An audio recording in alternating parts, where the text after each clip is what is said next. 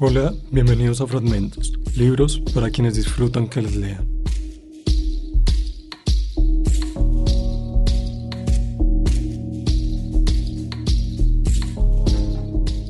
Tirarse de fondo ante la avasallante oscuridad, quedar de pie y en vez de asustarse por estar frente a frente con el horror, decidir narrarlo.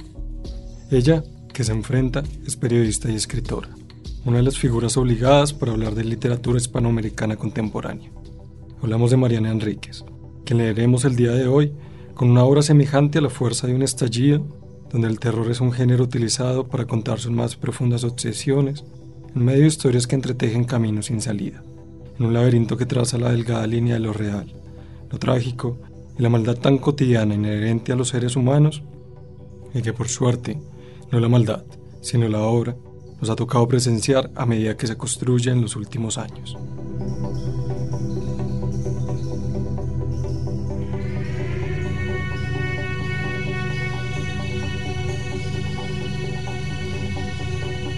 Para nuestra lectura el día de hoy elegimos un fragmento de nuestra parte de noche, publicada en el 2019, definida como una novela total que se desarrolla en una atmósfera densa, donde el lector se ve envuelto en una lucha que no puede definirse bajo la noción ni del bien ni del mal, sino que por el contrario, incomoda por esa tensión presente entre rituales, sacrificios, deseos, órdenes secretas, medium, espíritus y el amor de Juan, un padre esquivo, hermoso y huraño, para salvar, o por lo menos esconder el mayor tiempo posible a su hijo Gaspar de la oscuridad.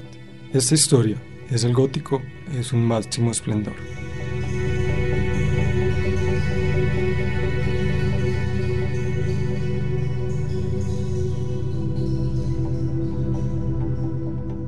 ¿Todas las flores son chicas muertas? Juan miró el sol, que estaba a punto de tocar el río. No veía flores negras en el cielo. ¿Serían también el recuerdo de chicas muertas? El cielo estaba anaranjado, envuelto en llamas. No. ¿Te ponen triste? Sí. Los dos estamos tristes. Venía a ver el sol.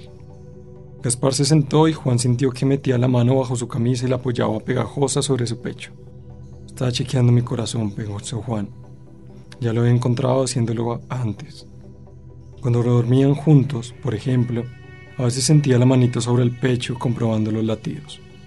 O lo encontraba con la cabeza apoyada sobre sus costillas escuchando. Mi chiquito, le dijo. Le acarició la mano ansiosa. De pronto sintió unas ganas vívidas de tomar vino hasta emborracharse, hasta el desmayo. Incluso sintió el amargo sabor de alcohol en el paradar. Mira el sol, mira los colores en el cielo. Gaspar prestó atención con los ojos entrecerrados y respiró hondo. Era brutal el atardecer sobre el río, casi real, con la línea púrpura del horizonte y el cielo enrojecido. ¿Me puedo quedar con la flor? Por acá hay un montón, buscamos más. ¿Te gustan las flores? A mí también. ¿En serio? Un chico del grado me dijo que era maricón. ¿Por qué te dijo eso? Porque le pregunté a la seño por los jazmines del patio. Tienen un honor lindo.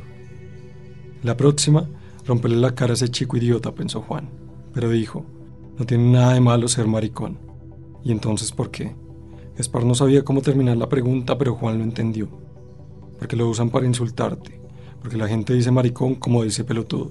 Porque la gente es estúpida y mediocre, dijo Juan. Pero vos sos distinto. Y yo también soy distinto. ¿Qué es mediocre? Juan no contestó. Vamos, que necesitamos conseguir hotel. Esta noche tenemos cosas que hacer. Gaspar corrió hasta el auto con la flor en la mano, que ya tenía la cruz rota, aunque él no se había dado cuenta. Eran menos de 20 cuadras hasta el cementerio municipal, pero Juan la recorrió con inquietud. No resultaba fácil caminar con Gaspar, que estaba de mal humor porque lo había despertado de un sueño profundo. Por suerte, había encontrado una puerta alternativa en el hotel para no tener que salir por la principal, llamando la atención del recepcionista nocturno. Sabía que llegarían mucho más rápido si cargaba a Gaspar en brazos pero el chico ya era pesado y él no podía hacer el esfuerzo. Estaba seguro de que el sexo con el fotógrafo le sirviera como ritual propiciatorio. Estaba cansado y confundido. Si te empacas en la calle sabes lo que pasa, le dijo. Y Gaspar lloriqueó un poco, pero caminó.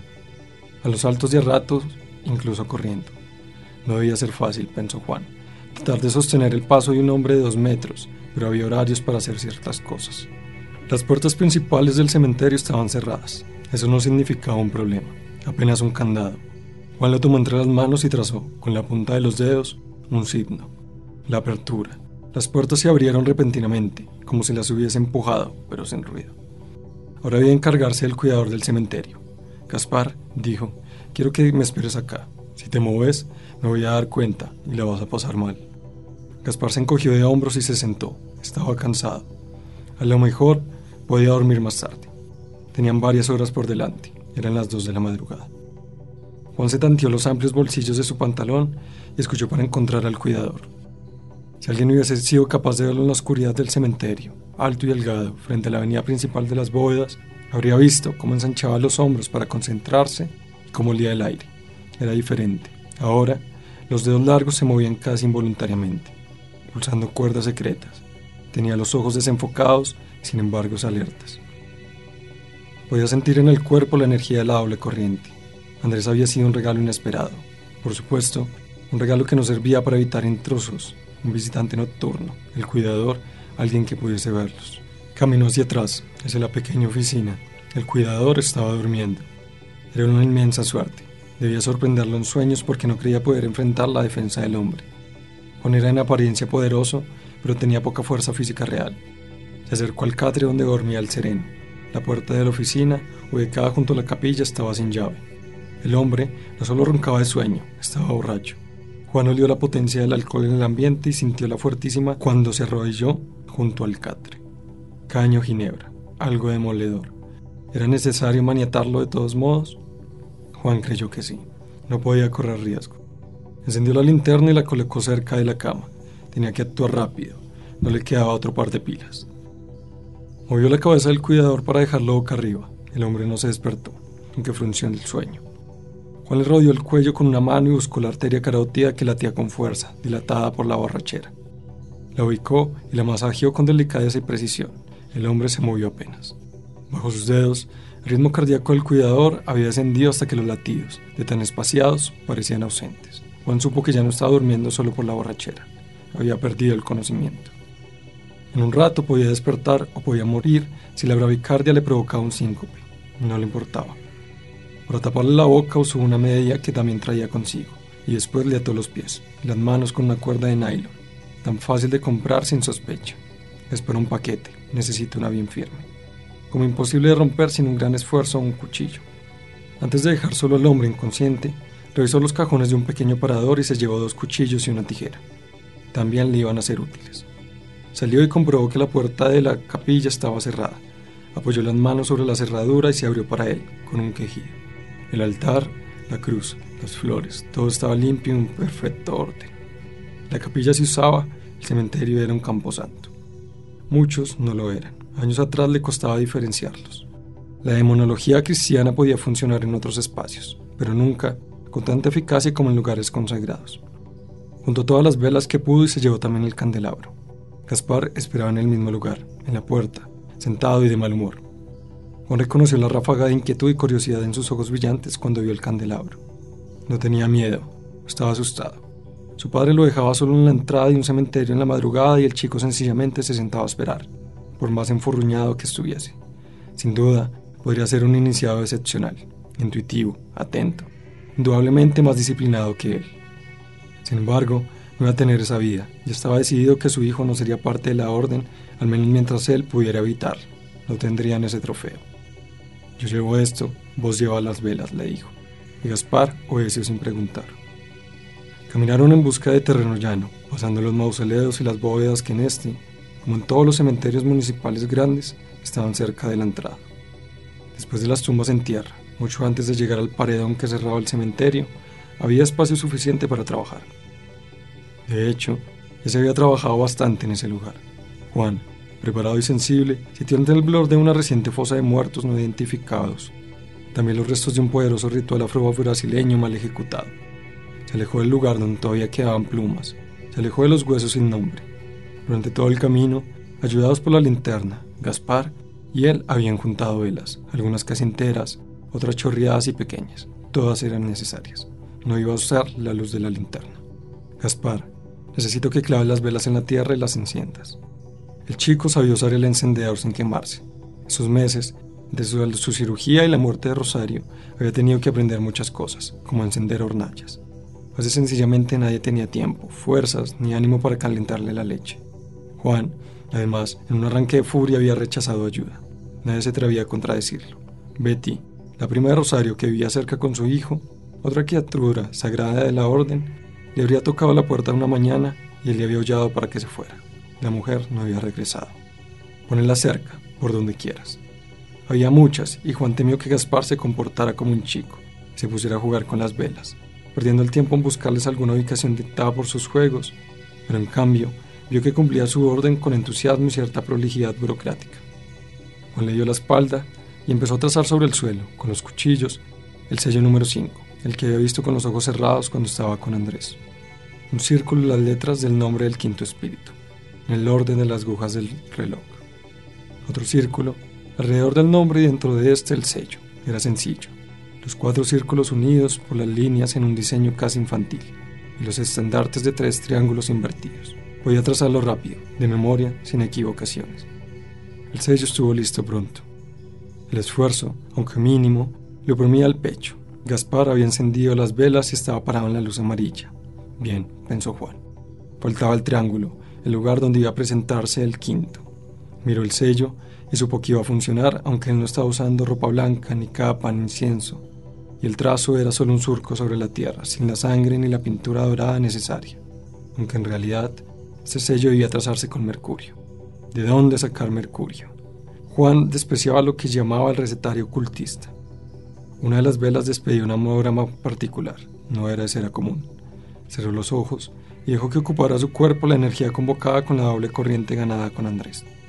Era mucho más eficaz que cualquier espada y que cualquier conjuro. Gaspar, dijo en voz baja, conmigo, a mi lado. Antes de entrar en el estado focalizado, en gnosis era el término, pero lo llamaba sencillamente concentración, que era capaz de conseguir, en segundos, apoyó las manos sobre los hombros de Gaspar. Quiero que me abraces y no me sueltes, no importa lo que escuches. Si te separas, no puedo protegerte. ¿Entendés? Gaspar dijo que sí, Juan sintió que entendía. El portal lo llamaba dolorosamente, al punto de que la opresión en el pecho se había convertido en un dolor agudo. No lo preocupaba. Iba a pasar cuando hiciera la invocación. Se arrodilló en el círculo y Gaspar, a su lado, trató de rodearle la cintura. Se aferraba a su pantalón como si los dos estuviesen a punto de caerse. Era, nuevamente, una intuición correcta. Las invocaciones podían sentirse como una caída. Juan llamó, en silencio, y esperó. La fórmula de la invocación, que él siempre hacía en silencio, era larga y pensó en acortarla, pero las manos de Gaspar en su cintura le dijeron cuidado. Todo el ritual ya es muy desprolijo. Por el chico, porque debía protegerlo. Los pasos del quinto no tenían sonido, pero Juan lo sintió. Usaba forma humana esta vez. Ahora tenía que ser rápido y concreto. Cuanto más tiempo estuviese el demonio, más difícil sería cerrar la puerta. Gaspar levantó la cabeza y miró al demonio de frente. Después miró a Juan. ¿Quién es, papá? preguntó, con voz tranquila. Ahora el que estaba asustado era Juan. Gaspar veía al demonio. Era capaz de verlo con total naturalidad, a pesar de que no estaba ni remotamente entrenado para esa visión. Juan obligó a Gaspar a hundir la cara contra su pecho. No mires más, le dijo. Abrázame. En el triángulo, los pies descalzos no tocaban el suelo y flotaban en punta, como los de una bailarina o un ahorcado que hubiese mantenido la elongación. Eran grises, como todo el cuerpo desnudo que parecía cubierto por barro seco. Juan no podía verle la cara. La luz de las velas no llegaba tan alto. No hacía falta vérsela para sentir su disgusto. Estaba acostumbrado a ser convocado con todos los requerimientos necesarios se irritaba vagamente cuando era llamado por alguien que los omitía. El quinto y él se habían encontrado varias veces antes. El quinto, si lo deseaba, otorgaba y curaba enfermedades. Sin embargo, nunca había deseado otorgarle la salud a él. También respondía con la verdad sobre lo secreto y lo escondido, y a eso estaba obligado. No sabía mentir. Sin mover los labios, Juan le ordenó obediencia. El demonio dejó caer algo sobre el triángulo, gotas de sangre. Debía traer algo consigo que Juan no alcanzaba a ver. Le pidió respuestas racionales a sus preguntas. Escuchaba la voz del demonio que le retumbaba en todo el cuerpo. Preguntaba, en un lenguaje que no podía traducir, que Juan no conocía pero comprendía. ¿Por qué? Porque había sido llamado, quería saber, porque le estaba infligiendo el horror de la obediencia. Juan sintió la respiración de Gaspar contra su pecho y también como su cuerpo entero, al límite de sus energías, temblaba. Sus brazos brillaban como si hubiesen estado sumergidos en agua. La frente le goteaba. Le habló al demonio de la manera que era capaz de comprender. Le preguntó por Rosario, dónde estaba, si podía verla, si podía encontrarla. El demonio se elevó un poco más, no se aproximaba.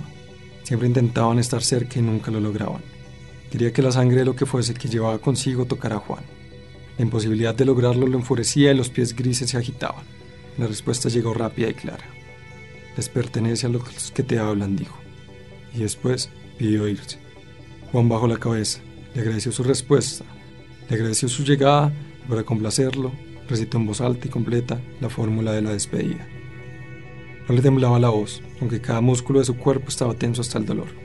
Escuchó el crepitar de las velas y el goteo lento de la sangre sobre el triángulo. El demonio desapareció en silencio, pero en su partida lanzó una ráfaga que apagó todas las velas. Algo lo había enfurecido. No era solo la desprolijidad del llamado, podía ser la presencia de Gaspar. Juan quiso agradecerle que evitara descargar su ira sobre él, pero era demasiado tarde. Quizá la descargara sobre el cuidador si seguía vivo. Está con los que te hablan. El temblor que le recorrió el cuerpo fue tan violento que temió estar sufriendo convulsiones, pero era solamente debilidad. Una invocación lo debilitaba tanto, tanto se había deteriorado, se acostó en posición fetal, sin salir del círculo Siguió aferrando a Gaspar como podía. Con las velas apagadas, no podía decirle que evitara salir del círculo, que era demasiado pronto. Si ni siquiera podía ver el círculo ahora, sin las velas, con una nube tapando la luz de la luna. De todos modos, Gaspar no se movió de su lado, no se soltó de su brazo, no lo dejó solo, no le habló. Esperó, lloraba y esperaba. Juan escuchaba cómo gemía y no podía consolarlo. Apenas podía respirar. Mientras entraba y salía de la inconsciencia, trataba de entender las palabras del demonio. Rosario estaba en la oscuridad. Entendía. Tantas veces ella le había prometido que iba a seguirlo, que iba a hacer cualquier cosa por él. ¿Acaso no se lo había dicho tal y hace días? Yo no haría cualquier cosa por vos, siempre juntos, juraba Rosario. Ella sabía que Juan le pertenecía a la oscuridad, que hacia allá iba a ir después de muerto, y había decidido adelantarse, compartir ese destino con él. Pero amor mío, estúpida, ya no vamos a ser vos y yo ahí. Ahí no hay nada más que sombras y hambre y huesos. Ese mundo está muerto. ¿Cuándo habría hecho el pacto? Mientras él estaba internado, seguro. Creíste que iba a morir, mi imbécil. Seguramente no creía que la oscuridad iba a reclamarla tan pronto. Desconocía la horrorosidad de la oscuridad, a pesar de que él se había intentado explicar tantas veces, a pesar de las veces que la había visto comer. Nunca iba a encontrarla ahí, no había nadie ahí. La oscuridad era una coleccionista de huesos. No se dialogaba con ella, no se negociaba. Durante las horas que estuvo acurrucado en el fondo del cementerio, sobre el sello, con Gaspar a su lado, Juan soñó, donde había visto a Rosario la posibilidad de pactar con la oscuridad. En círculos de tiza, en sus cartas. Su muerte no tenía nada que ver con la orden entonces. La muerte de Rosario era culpa de él. Cuando el sol apenas asomaba iluminando las cruces blancas, Juan se dio vuelta y se extendió sobre el círculo. Las piernas le quedaban fuera. Gaspar seguía a su lado, pálido y serio. Había esperado sin moverse. Jamás se había soltado de su brazo. Debía estar contracturado. Quiso hablarle, pero el chico se lo adelantó. Nos tenemos que ir, papá. Juan se sentó. Ponerse de pie le resultó un esfuerzo insólito. Esa mañana, calurosa, su cuerpo pasaba cientos de kilos. Pero Gaspar parecía distante y preocupado pero decidido. Le soltó el brazo y le tomó la mano. Vamos, y tiró de él, y Juan se dejó llevar. Sabía que puede conectar íntima y delicadamente con su hijo, de modo que el camino le resultara natural. Antes de salir del cementerio, los dos tomaron agua de la canilla que la gente usaba para las flores. Juan se humedeció el pelo y le empapó la cabeza a Gaspar, que tenía puesta su mochila y las manos cubiertas de cera. Pasó la noche tan quieto, pensó Juan, que ni atinó a sacarse la cera de las manos. Los dedos cubiertos de gris le recordaron al demonio. Seguramente también se lo recordaban a Gaspar. Le tomó las manos y empezó a arrancarle la cera. No estaba quemado debajo, ni siquiera muy irritado. Gaspar iba a revelarse como medio pronto. Lo sintió limpiándole las manos. Además, las personas sin capacidades no podían ver al quinto. Podían sentir su presencia, inquietud, terror, hasta podían morir, pero verlo Solo era posible educando la mirada. Si la visión era natural, estaba ante alguien con un don. ¿Era posible esconder algo así? Si Gaspar era un medium, su vida sería corta y brutal. Los mediums duraban poco. El contacto con los dioses antiguos los destrozaba física y mentalmente. Algunos morían en el primer contacto o muy temprano. La mayoría enloquecía de forma irremediable en poco tiempo. No había magia o ritual o ciencia que pudiese aliviarlos. Algo de magia y algo de ciencia ayudaban a conservarlos más tiempo con vida del que sus cuerpos y sus mentes resistirían, pero no mucho. Los medios que resistían, como él, eran excepcionales. Vamos, papá, nos tenemos que ir. Juan no le hizo caso y recién dejó atrás las puertas del cementerio, que no se molestó en cerrar, cuando las manos de su hijo volvieron a estar limpias. Recordó al guardia mucho después, cuando casi estaban llegando al hotel.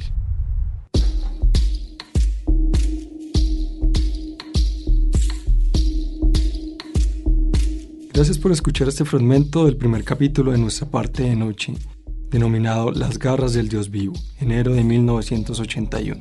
Si quiere conocer más sobre la autora, puede escuchar el primer episodio de la tercera temporada de Literatura al Margen, donde conversamos con ella sobre sus obsesiones y la oscuridad en los libros.